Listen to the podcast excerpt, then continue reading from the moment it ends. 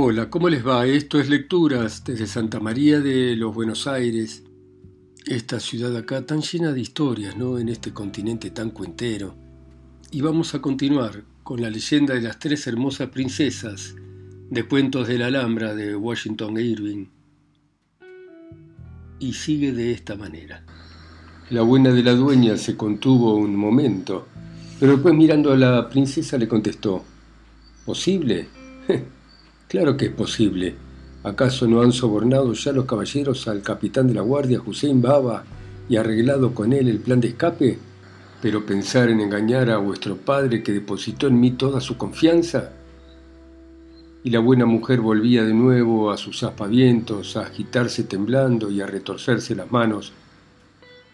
Pero nuestro padre nunca confió en nosotras, contestó la mayor de las princesas. Al contrario, ha confiado más en llaves y en cerrojos, cerraduras, tratándonos como miserables cautivas. Eso sí es verdad, dijo a su vez la dueña, haciendo otro paréntesis entre sus lamentos. Es verdad que las ha tratado de un modo indigno, encerrándolas acá para que se marchite vuestra hermosura en esta vieja torre, como rosas que se deshojan en un florero. Sin embargo, hijas mías, abandonar vuestro país ¿Pero acaso la tierra donde huiríamos no es la patria de nuestra madre y donde podríamos vivir en libertad? ¿Y no sería preferible tener cada una un marido cariñoso y joven en vez de un padre viejo y duro? Cállate, porque es verdad también todo eso. Y hay que confesar que tu padre es bastante tirano, pero entonces, volviendo a sus quejas, ¿me van a dejar acá abandonada para que yo sea la víctima de la venganza de tu padre? No, mi buena Cadiga, por cierto que no. Porque acaso no podés huir con nosotras también? Claro que sí, hija mía, niña mía, y para decir toda la verdad, cuando habló de esto conmigo, Hussein Baba me prometió cuidar de mí si quería acompañarlas en la fuga. Pero, la verdad, pensadlo bien, hijas mías, habrán de tener el valor para renunciar a la religión de vuestro padre. La religión de Jesucristo fue la primera que profesó nuestra madre, dijo la princesa mayor. Yo estoy dispuesta a convertirme y segura de que mis hermanas van a imitar mi ejemplo. Tenés razón, hija mía, exclamó la amorosa dueña alegre. Esa fue la religión primaria de vuestra madre. Y se lamentó amargamente en el lecho de su muerte de haber abjurado de ella. Entonces yo le prometí cuidar de vuestras almas y ahora me lleno de alegría viéndoos en camino de la salvación. Claro, hijas del alma, yo también nací cristiana y seguí siéndolo dentro de mi corazón y estoy resuelta a volver a mi antigua fe. Hablé de todo esto con José Baba, español de nacimiento y originario de un pueblo no muy lejano del mío natal, y se halla el pobre también ansioso de volver a su patria y de reconciliarse con la iglesia, habiéndole prometido a los caballeros que si él y yo Estábamos dispuestos a ser marido y mujer cuando volvamos al país que nos vio nacer, ellos cuidarán de protegernos. En una palabra, resultó que la astuta y discretísima dueña había celebrado una entrevista con los caballeros y el renegado y que habían dejado arreglado todo el plan de escape. La princesa mayor estuvo de acuerdo inmediatamente con todo y su ejemplo, como de costumbre, trazó la línea de conducta de sus hermanas. Sin embargo, la menor vacilaba porque era de alma tan bella y tan tímida y su corazón tan tierno que luchaba entre el cariño de su padre y la pasión juvenil. La hermana mayor ganó la victoria, como siempre, y entre suspiros ahogados y lágrimas se comenzó a preparar en ese momento el escape. La colina escabrosa, sobre la cual está edificada la Alhambra, desde tiempos antiguos está minada con pasadizos subterráneos cortados en la roca, y que conducen desde la fortaleza a varios sitios de la ciudad y a puertas distantes en las riberas del Dauro y del Genil, construidos en épocas diferentes por reyes moros como manera de escapar de insurrecciones respectivas o para salir discretamente a aventuras particulares. Muchos de estos pasadizos subterráneos están hoy completamente ignorados y otros, tapados con escombros, tapiados, sirviendo de monumento de las celosas precauciones y estrategias guerreras del gobierno musulmán. Por uno de estos pasajes, arregló Hussein Baba sacar a las infantas hasta una salida más allá de las murallas de la ciudad, donde los caballeros estarían aguardando con rápidos caballos para huir con las princesas hasta la frontera. Llegó la noche designada, la torre donde estaban las princesas fue cerrada como de costumbre y la alhambra estaba sumida en el más profundo silencio. A medianoche la discreta Cadiga escuchó desde la Jimés al renegado José Baba que ya estaba abajo y daba la señal. La dueña amarró el cabo de una escalera a la Jimés y dejó caer ésta al jardín, bajando luego por ella. Las dos infantas mayores la siguieron con el corazón que les palpitaba, pero cuando le llegó el turno la princesa menor Zoraida, titubeó y tembló. Trató varias veces de apoyar su delicado y menudo pie en la escalera y otras tantas veces lo retiró agitándose más su pobre corazón cuanto más dudaba. Luego lanzó una mirada a la habitación tapizada de seda. Es verdad que en ella vivía, pero como un pájaro atrapado en su jaula, pero al fin y al cabo, allí se encontraba segura. ¿Quién podría saber de los peligros que la rodearían cuando estuviera lanzada en el piélago del mundo? Pero luego se le apareció la imagen de su galán amante cristiano y puso de nuevo su pequeño pie sobre la escalera. Por último se acordó otra vez de su padre y lo volvió a retirar. No es posible describir la lucha que estaba en el corazón turbado de aquella pobre niña, tan enamorada y tan tierna como tímida e ignorante de las cosas de la vida. Inútilmente le rogaban sus hermanas, regañaba la dueña y blasfemaba el renegado debajo de la jimés. La gentil princesa, Continuaba dudando y titubeando en el momento crítico de la fuga, tentada por las dulzuras de la falta, pero aterrada por los peligros. A cada momento era mayor el riesgo de que los descubriesen. Se oyeron pasos lejanos. Las patrullas vienen haciendo la ronda, gritó el renegado. Si nos detenemos un momento más vamos a estar perdidos. Princesa, baja inmediatamente, si no te tendremos que abandonar.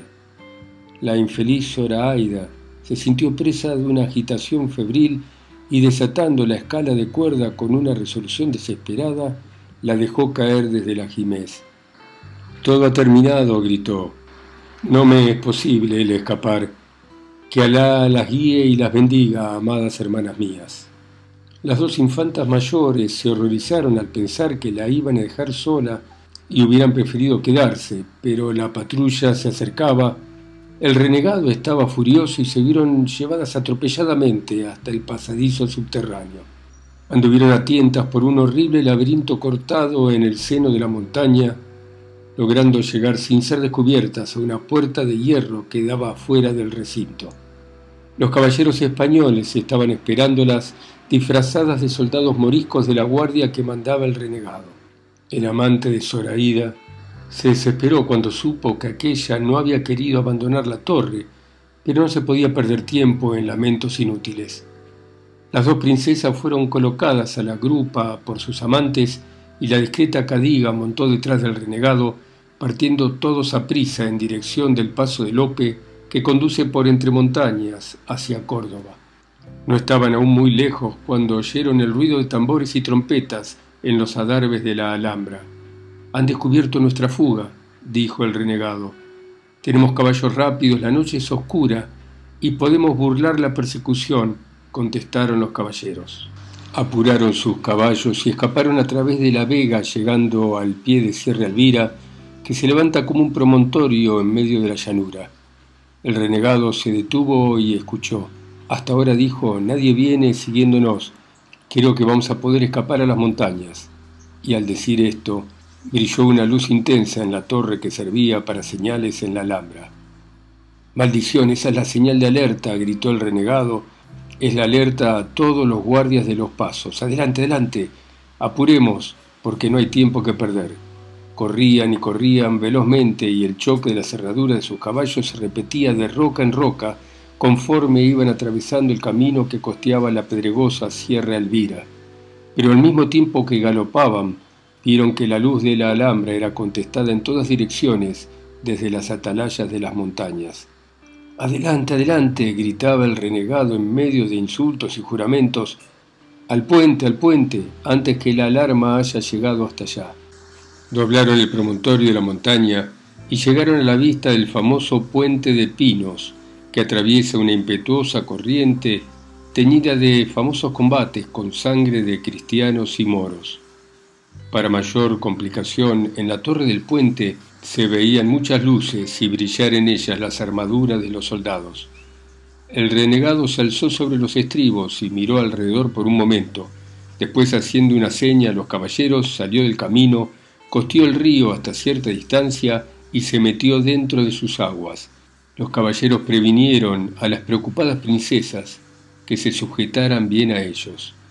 En verdad sentíanse arrastrados por la corriente rápida cuyas olas rugientes bramaban alrededor, pero las princesas hermosas se afianzaban bien a los caballeros cristianos e iban sin quejarse. Por último, llegaron a salvo a la orilla opuesta y fueron guiados por el renegado a través de los desusados y escabrosos pasos y de los ásperos barrancos por el interior de las montañas, evitando el pasar por los caminos de costumbre. En una palabra, lograron llegar a la antigua ciudad de Córdoba, donde fue festejado el regreso de ellos a su país y al seno de sus amigos con grandes fiestas, porque los caballeros pertenecían a las familias más distinguidas. Las hermosas princesas fueron recibidos en el seno de la iglesia y después de haber abrazado la fe cristiana, se hicieron esposas y vivieron muy felices. En nuestro apuro por ayudar a las princesas a atravesar el río y cruzar las montañas, nos hemos olvidado de contar que fue de la discreta Cadiga, porque se aferró lo mismo que un gato a Hussein Baba durante la carrera a través de la vega, gritando a cada salto y haciendo vomitar culebras y sapos al barbudo renegado, pero cuando éste se dispuso a entrar su caballo en el río, su miedo no conoció límites. No me apretés con tanta fuerza, le decía Hussein Baba, agárrate a mi cinturón y no tengas miedo. Ella se había agarrado, en efecto, con ambas manos al cinturón de cuero del renegado robusto. Pero cuando se detuvieron los caballeros a tomar aliento en lo alto de la montaña, notaron que había desaparecido la dueña. ¿Qué pasó con Cadiga? gritaron las princesas alarmadas. Solo Alá lo sabe, contestó el renegado, mi cinturón se desató en medio del río y Cadiga fue arrastrada con él por la corriente. Que se cumpla la voluntad de Alá. Y en verdad lo lamento tanto, porque era un cinturón bordado de gran valor. No había tiempo que perder para dolerse de aquella desgracia, con todo lloraron amargamente las princesas la pérdida de la discreta consejera. Aquella anciana maravillosa, sin embargo, no perdió en la corriente más que la mitad de sus siete vidas, porque un pescador, que se encontraba sacando por casualidad sus redes a una distancia río abajo, la sacó a tierra, quedando asombrado de la pesca milagrosa. Lo que pasó después con la discreta Cadiga no lo cuenta la tradición, pero sí se sabe que ella acreditó su discreción no poniéndose jamás al alcance de Mohamed el Zurdo. Tampoco se sabe casi nada acerca de la conducta de aquel inteligente monarca cuando descubrió la evasión de sus hijas y la mala pasada que le jugó la más fiel de sus servidoras. Había sido la única vez en que había pedido consejo. No se sabe que nunca jamás volviera a caer en semejante debilidad. Sin embargo, tuvo buen cuidado de guardar a la hija que le quedaba, a la infeliz que no había tenido ánimo para escapar.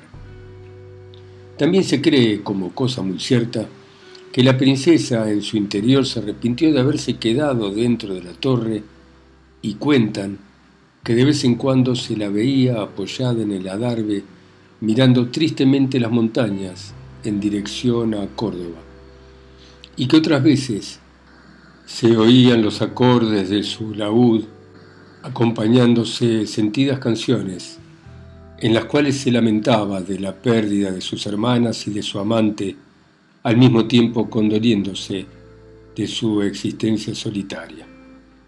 Murió joven y según el rumor popular fue sepultada en una bóveda debajo de la torre, dando lugar su fin prematuro a más de una leyenda tradicional. Bueno, muy bien. escucharon la leyenda de las tres hermosas princesas de Washington Irving. Washington Irving, que nació en 1783 y murió en 1859 en los Estados Unidos, fue un estudiante desinteresado que prefería las historias de aventuras y los dramas, que generalmente se escapaba por las tardes para ir al teatro cuando tenía 14 años.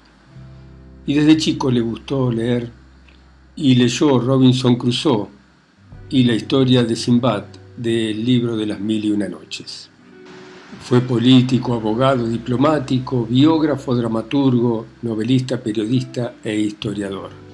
Fue el autor del libro Rip Van Winkle, que cuenta la historia de un hombre que durante 20 años duerme en las montañas de Catskill, acostándose en la época colonial de Jorge III y despertándose después de la Revolución estadounidense. También fue el autor de la leyenda de Sleepy Hollow, también conocida como la leyenda del jinete sin cabeza. En el año 1826 fue nombrado agregado en la Embajada de Estados Unidos en España con la misión de traducir al inglés documentos sobre Cristóbal Colón. En el siglo XIX era habitual que ciudadanos anglosajones y franceses recorriesen las serranías de Ronda y de Granada y escribieran libros sobre sus viajes y la historia de esos lugares. En mayo de 1829 hizo un viaje de Sevilla a Granada con el príncipe ruso Dmitri Ivanovich Dolgorukov. Se alojaron en una posada de Gandul, una aldea antigua de Alcalá de Guadaira, y visitaron el Palacio de los Marqueses. Pasaron por Osuna, Fuente de Piedra, Loja, Archidona y llegaron a Granada. En la fortaleza de la Alhambra conocieron a gente que vivía allí desde hacía muchas generaciones. Entablaron amistad con un muchacho llamado Matías Jiménez, cuya familia habitaba la Alhambra desde hacía siglos. Los viajeros fueron a ver al gobernador. En el palacio había una residencia en la que podía vivir el gobernador, pero éste vivía en la ciudad habitualmente porque así lo prefería. Por eso les ofreció que viviesen en esta residencia de la Alhambra durante su estancia en lugar de ir a algún otro lado. El lugar no tenía muebles y para amueblarla y tener víveres, les recomendó que se pusieran en contacto con una señora que trabajaba en la fortaleza. Quienes visiten la Alhambra hoy en día se van a encontrar con una lápida de mármol en recuerdo de la estancia de Washington Irving en la Alhambra, en el mismo lugar donde él pasó esos días y esas noches y donde se enamoró del lugar Consciente de que tendría que abandonar Granada en algún momento, dijo, cuánto lamento no poder permanecer acá más tiempo. Con todo el éxtasis que produce Granada, uno apenas conoce sus verdaderos encantos. Dentro de unos días abandonaré la Alhambra, aunque me con gran pesar. Nunca tuve ni tendré una morada igual. Nunca encontraré una morada tan de mi agrado ni que se adapte tanto a mis gustos y a mis costumbres. Washington Irving, en el año 1829, escribió una obra que tituló La Alhambra, una serie de historias y bosquejos de los moros y los españoles. Esta obra fue traducida en Valencia en 1833 y se reeditó en París por la Librería Hispanoamericana. En 1851, cuando Putnam se encargó de editar sus obras en Nueva York, Washington Irving hizo una nueva versión revisada de la obra a la que tituló Cuentos de la Alhambra. Regresó a Estados Unidos el 21 de mayo de 1832, después de 17 años. Era consultado habitualmente por jóvenes escritores que le pedían su opinión y su consejo, entre ellos Edgar Allan Poe, que le pidió opinión sobre la caída de la casa Asher y su obra William Wilson. Irving perfeccionó el modo de escribir cuentos cortos en Estados Unidos y fue uno de los primeros que escribió de manera común, sin que fuesen historias como moralejas o didácticas, sino como simple entretenimiento. Murió el 28 de noviembre de 1859 en Sunnyside y fue enterrado en el cementerio de Sleepy Hollow, estado de Nueva York. Bueno, muchas gracias por escuchar los cuentos de la Alhambra de Washington Irving. Ustedes en sus países, ciudades, continentes, islas o pueblos, a través de mi voz acá sola y lejos, en Santa María de los Buenos Aires. Chao, hasta mañana.